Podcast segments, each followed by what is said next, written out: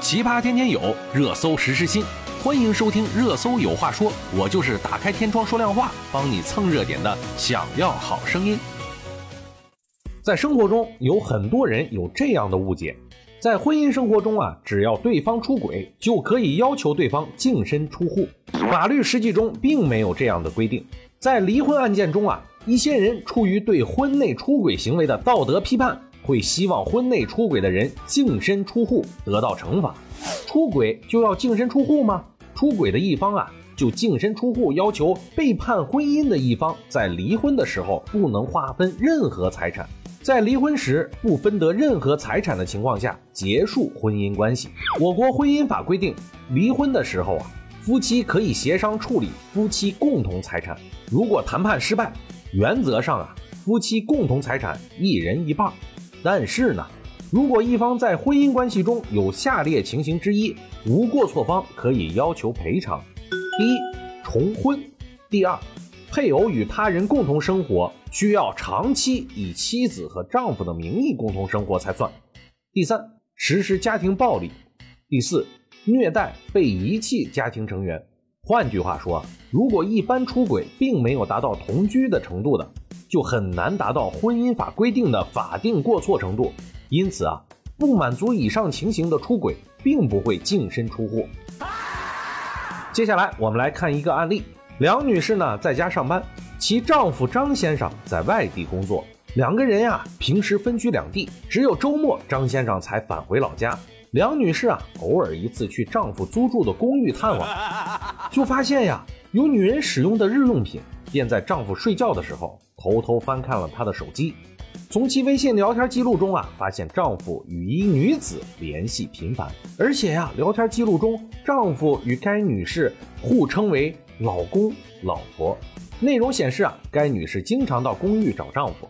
梁女士啊，当时控制住了愤怒，把丈夫与该女子的聊天记录和屏蔽自己的朋友圈照片截图发到了自己的手机上，把这些照片全部都截图保留。向法院提起诉讼，希望与丈夫离婚，并且呀要求他净身出户。婚后呢，在老家购买的房子也要归自己所有。那么法官如何来解释呢？我国婚姻法规定啊，离婚分割夫妻共同财产时，原则上是均分。法官一般在分割夫妻共同财产的时候，会考虑到照顾女方或者无过错方的因素，除非有证据证明离婚时男方存在有。隐藏、转移、变卖、毁损夫妻共同财产，或者伪造债务，企图侵占另一方财产的，才有可能让男方净身出户。也就是说啊，如果对方有隐藏、转移、变卖、损毁夫妻共同财产或者伪造债务的行为，是有可能判对方净身出户的。但是呢，要注意的是，在我国司法实践中实行谁主张谁举证的原则。